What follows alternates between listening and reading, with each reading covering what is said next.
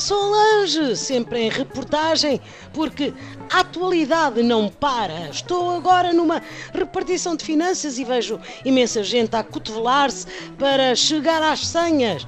É a habitual loucura da entrega do IRS que começou esta semana. tipo desova do salmão ou selfie com o presidente Marcelo.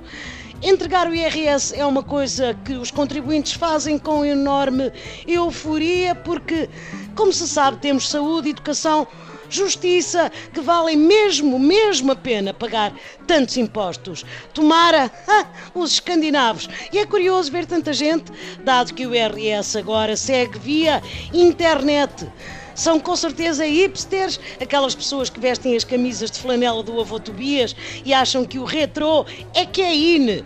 Ou então é uma repartição gourmet, tipo uma finançaria, onde carimbam o modelo 2 e o anexo B com fatias de abacate e ovo escalfado. O senhor, desculpe, quer declarar o seu imposto em papel porque é info-excluído?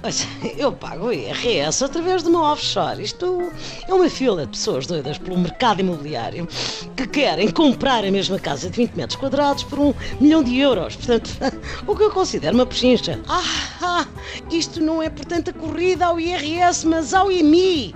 Os portugueses não têm um tosto, mas continuam a bater recordes imobiliários, como se todos tivéssemos direito aceita créditos de risco na Caixa. Bom, e espera mudar-se em breve para essa tal casinha, disparado, destes 20 metros quadrados que tem a tal casinha, façam uns 15 quartos a 600 euros por mês para estudantes. Mais a chaminé que transforma em Airbnb.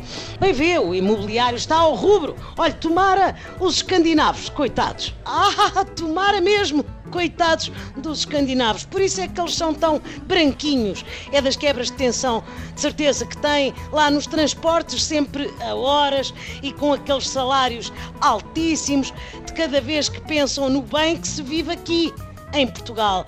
Foi Agatha Solange a descontar o acontecimento para o IRS.